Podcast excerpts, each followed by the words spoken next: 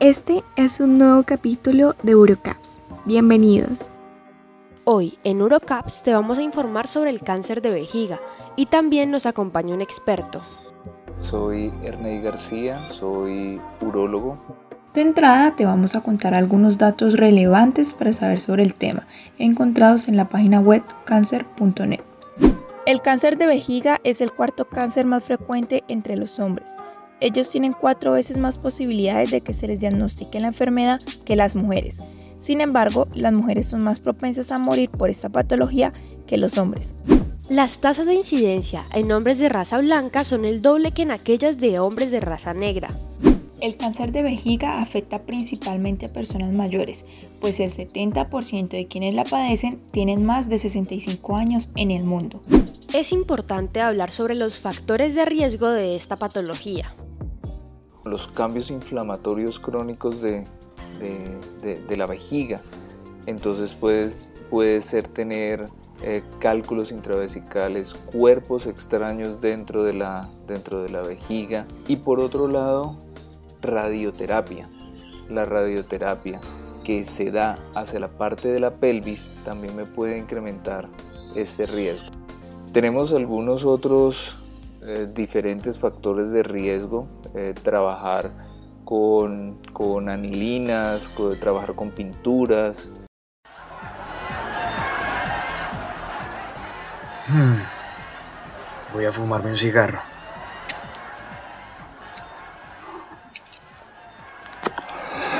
¿Otro cigarrillo? ¿A lo bien? ¿Cuánto se fuma el día entonces? Hmm, yo no llevo la cuenta, pero creo que por ahí unos seis. Quisiera contarles un poquito acerca de los factores de riesgo que, que tenemos para para este tan terrible cáncer. Uno de ellos, creo que el, más relevante, es el tabaquismo. El tabaquismo es, me incrementa entre 2 y 5 veces más el riesgo de tener un cáncer de vejiga. 2 y 5 veces con respecto a la población general. Por tanto, este es un elemento que nosotros debemos de, quitar totalmente de nuestra vida en tal caso de que lo, de que lo tengamos, porque realmente se ha visto que, que impacta en, este, en, el desarrollo del, del cáncer de vejiga. Si eres propenso a este tipo de riesgos o has identificado alguno de estos síntomas, sangre, dolor o ardor cuando orinas, necesidad de orinar frecuentemente durante la noche, dificultad para orinar o dolor de la región lumbar de un lado de tu espalda, debes consultar al médico para que posteriormente te realice un diagnóstico. Para hacer el diagnóstico de, cáncer de vejiga, nosotros vamos a, realizar procedimientos como cistoscopia, que es introducir un tubo metálico a través de, la uretra y revisar por dentro si hay algo que le haga uno sospechar de un, cáncer o no. Además de esto, hacemos escanografías, hacemos imágenes del abdomen y de la pelvis para ver el interior de la vejiga y para ver alrededor las otras estructuras que les está pasando. Y de acuerdo con los hallazgos, entonces vamos a hacer un tratamiento específico. Si conoces a alguna persona con cáncer de vejiga o tú mismo eres un paciente, deben tener en cuenta que se necesita empezar un tratamiento específico según el tipo de tumor. Si encontramos que ese, que ese tumor de la vejiga se ha quedado así superficial, tan solo con cortar ese pedacito, ya ese va a ser el tratamiento de, las, de, de ese tumor.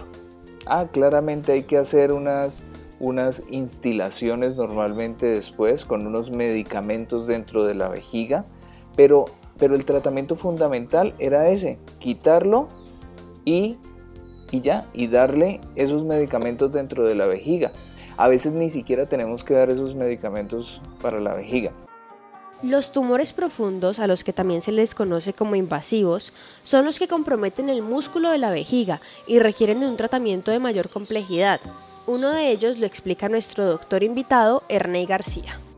para eso sí tenemos que hacer cosas un poco más grandes, que es, por ejemplo, retirar la vejiga, retirar algunas de las estructuras que están ahí vecinas y dejarlo y dejar a la persona orinando por algún otro lado, o a través del abdomen, o hacer una nueva vejiga con el intestino.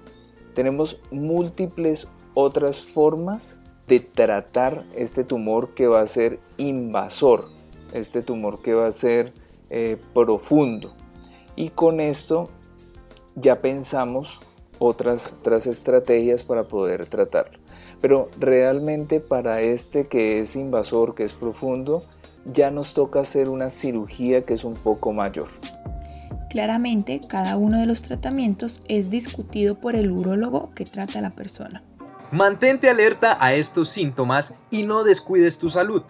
Comparte este podcast con un amigo, con un familiar o con un conocido en tus redes sociales, para que cada vez este tema sea normalizado y dejes los tabús a un lado. Si estás interesado en conocer más sobre el cuidado urológico, recuerda estar pendiente de Urocaps.